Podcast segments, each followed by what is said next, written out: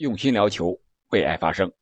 今天凌晨，欧联杯和欧协联的四分之一决赛首回合的比赛也都进行完了。本期节目我们就聊一聊欧联和欧协联的比赛，当然重点还是聊一场法兰克福在主场迎战巴塞罗那的比赛。首先，我们先通报一下比分：四场欧联的比赛有三场是打成了一比一的平局。啊，这个是非常的罕见的啊！四场比赛，三场平局，而且都是一比一相同的比分。二 B 莱比锡一比一战平亚特兰大，法兰克福一比一平了巴塞罗那，西汉姆联一比一平了里昂。而唯一的一场分出胜负的比赛是布拉加一比零战胜了流浪者。欧协联的四场比赛呢，是费耶诺德三比三战平了布拉格斯拉维亚。而博多闪耀呢，二比一又一次战胜了罗马。我们都知道，在小组赛的时候，博多闪耀曾经战胜过罗马。莱斯特城零比零和埃因霍温打平。马赛二比一战胜了塞萨洛尼基。这里是喜马拉雅出品的《憨憨聊球》，我是憨憨。接下来我们直接进入正题：法兰克福和巴塞罗那这场比赛。别看这场比赛只是一场普通的欧联杯的四分之一决赛，却是异常的引人关注。德国的主教练弗里克就现身看台了。为什么？我想更多的是因为在2022世界杯小组赛中，西班牙和德国是一个小组的，而且巴萨就是西班牙的基本上一个主力的阵容。我想更多的是弗里克想看看巴塞罗那。到底是一个怎样的踢法？为世界杯同西班牙的比赛做一些准备。我们先进入本场比赛的战术复盘。虽然法兰克福是排出了一个三四二幺的一个阵型，但是防守的时候，他基本落位就是一个五四幺。但是法兰克福进攻的时候是非常敢于投入兵力，大胆压上的，而且他们的效果也是非常的不错。上半场虽然没有取得进球。但是也是逆得了一些机会，让巴萨踢的是非常的别扭，特别是在用身体这一块巴萨的球员小将哈维肯定是体会特别的深刻，有接连五六次被法兰克福的球员在身后给绊倒，要么就是推倒，裁判都没有理会。我想这也正是法兰克福的一个战术上的策略，特别是在防守的时候，敢于利用身体。和速度进行高压逼抢，而巴萨显然有些准备的不是特别充分，没有想到法兰克福在主场会打的这么的主动，而且十分的大胆。他们的边路，特别是左边路十号和十五号，呃，科斯蒂奇和日本球员蓝田大地的这个配合呀，非常的熟练，而且有几次底线传送的机会，造成了很大的威胁。而巴萨这边依旧是传统的四三三的阵型，只不过是有个别人员位置进行了调整。我们都知道，由于阿尔维斯是没有报名欧联，所以说打右后卫只能是阿劳霍，而首发的皮克和埃里克加西亚是打的中后卫。在第将近二十分钟的时候吧，皮克受伤被朗格莱换下场。朗格莱本赛季出场时间不多。所以说他上场之后呀，我觉得中后卫这一块还是有一些不足的，就是他向前出球的能力，相对于皮克来说还是有差距的。而且朗格莱呢还是非常喜欢向前传直塞球的，但是他传了几次以后都是失误过多，都是被对方球员给断下来了。他传球能力确实是他的一个短板。另外一个就是阿劳霍在右路的出球能力也不是很强。特别是他和首发的特劳雷打在一个边儿，相互之间的配合很少，而相对来说，他们的左路配合，像二巴、还有弗兰托雷斯、还有这个加维，相互之间的三人小组的配合还是比较多、比较默契的。上半场虽然双方都互有攻守，节奏也不是特别的慢，但是没有真正创造出多少直接威胁球门的机会，唯一的一个就是一个争议的点球判罚。第三十九分钟的时候，布斯克茨在对方射门之前用脚先碰到球，将球给捅走了。但是主裁判第一时间判罚的是点球，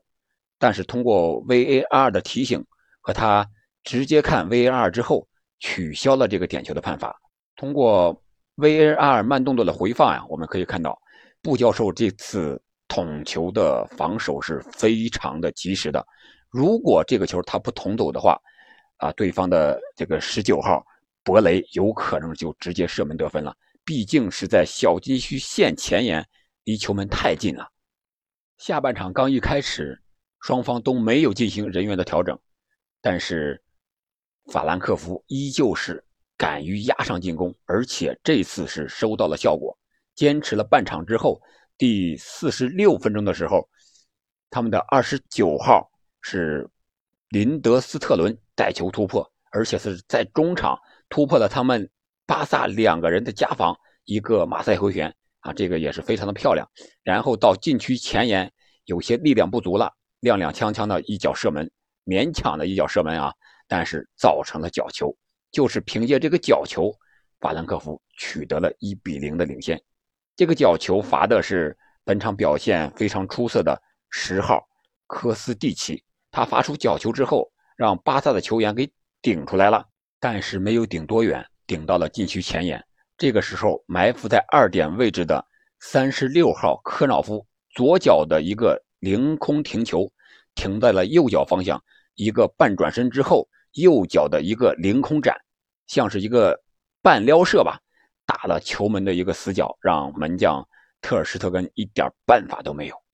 这样，法兰克福取得了一比零的领先。取得领先之后，巴萨不得不换出人员的调整。这个时候，第六十分钟的时候，他让登贝莱换下了本场表现不是特别好的特劳雷，同时让弗朗基德容换下了加维。加维本场比赛也很拼，在他换下场那一刻，是创造了本场比赛的一个焦点，就是他制造了三十五号图塔的第一张黄牌，可以说是为巴萨做出了很大的贡献，就是这张黄牌。为什么？因为图塔后来又吃到第二张黄牌，被红牌罚下了。不仅是这场比赛，他下一场比赛也将停赛，这对巴萨来说是非常有利的。我们接着说这两个换人给球队带来的变化，特别是登贝莱这个点，他上场依然打特劳雷这个位置。特劳雷在六十分钟里不可以说不努力，但是他的特点在那儿呢。他的最大的优势是突破那一下下底，很坚决，也很果断，也很有效。但是传中这落点确实又回到了他在英超狼队时的那个水平，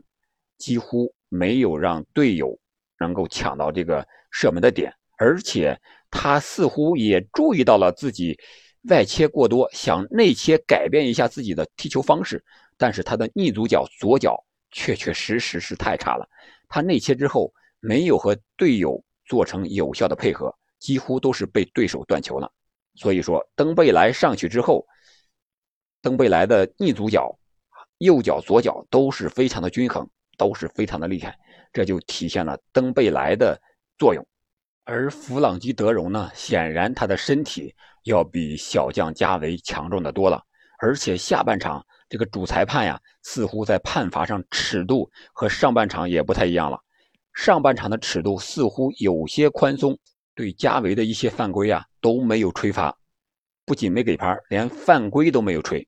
所以说，场边的主教练哈维也是和主裁判进行了一些交涉，表达了一些不满，可能是起到了一定的效果。下半场一开场，就给了这个法兰克福一些队员一些黄牌。这就是为三十五号被罚下埋下了一些隐患。上场之后没五分钟就收到了效果，巴萨就取得了进球。这个进球不得不说是巴萨式的一个团队式的配合，经过了九个人十二脚的传球，大概是用了有三十五到四十秒的时间，将球从后场。再转移到左路，再转移到右路，再来到中路，最后形成射门，用了是三十五秒左右的时间。这个球要说发起点，还得从法兰克福的防守说起。当时是巴萨在左路持球进攻，法兰克福防守比较凶，逼迫着当时持球的好像是弗兰托雷斯，不得不回传，回传给了阿尔巴，阿尔巴直接又回传给了门将特尔施特根，特尔施特根拿球之后传给了右边的埃里克加西亚，加西亚呢又传给了十五号朗格莱。然后朗格莱又给了十八号阿尔巴，阿尔巴给了前插到左边路的二十五号奥巴梅扬。这个时候呢，他上左边路移动的时候，弗兰托雷斯就来到了中路，向右侧靠拢了。可能这个时候你可以说是巴萨的一个战术安排，也可以说是球员之间的默契的配合，反正就是灵光的那么一现。球员就到了该到的一个非常正确的位置上，然后这个时候，由于奥巴梅扬是背身拿球，他没法转身，所以回传给了佩德里。佩德里拿球之后，直接就转给了右路的登贝莱，登贝莱又传给了在禁区之内坐庄的弗朗西德容，德容不停球，直接做给了已经换到中路的弗兰托雷斯，弗兰托雷斯也没有停球。将球直接敲给了德容，德容在即将倒地的一瞬间，将球又捅给了弗兰托雷斯。这个时候已经到了小禁区线上，弗兰托雷斯左脚停球，右脚射门，一个推射，球门的远角钻了，还是法兰克福队员的裆。这个球进的是非常的漂亮。我算了一下啊，确确实实是九个人十二脚传球，只有。阿劳霍和布斯克茨没有直接参与到这个进球里边，只有他们俩没有直接碰球，其他球员都碰到球了，都参与了啊！这次进攻非常的完美，这样凭借这个进球，巴萨将比分扳平了。随后法兰克福还想加强进攻，进行了人员的调整。七十二分钟的时候，用海伊格换下了博雷，这是一个前锋上的对位换人。但是比赛打到这个时候。确确实实，法兰克福队员的体能是出现了到了极限的时候，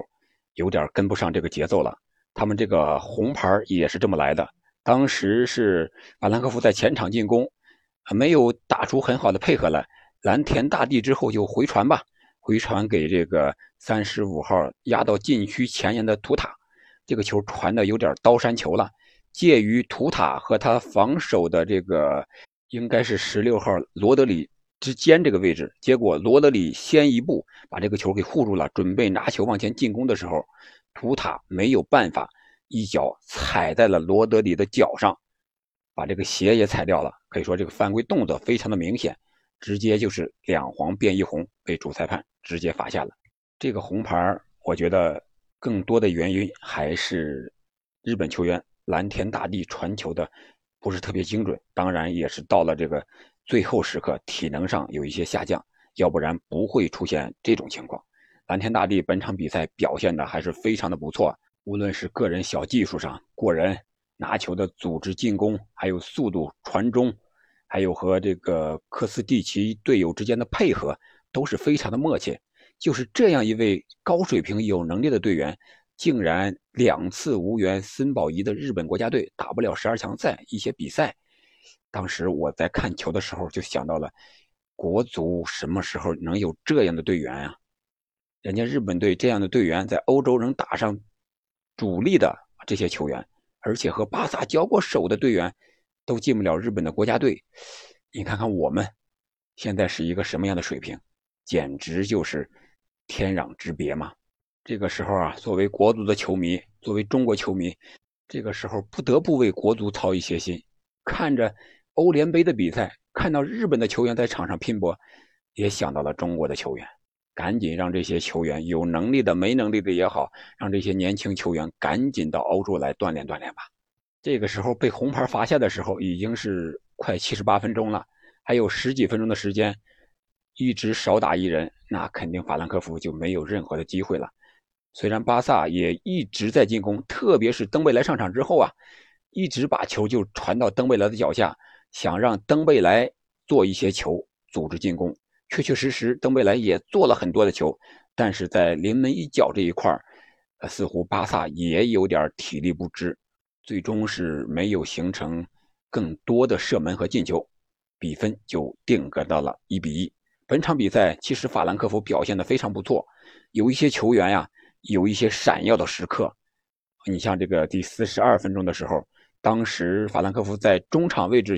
一个似乎解围的这样一个传球开到了大脚，到了相当于角球区和大禁区线边缘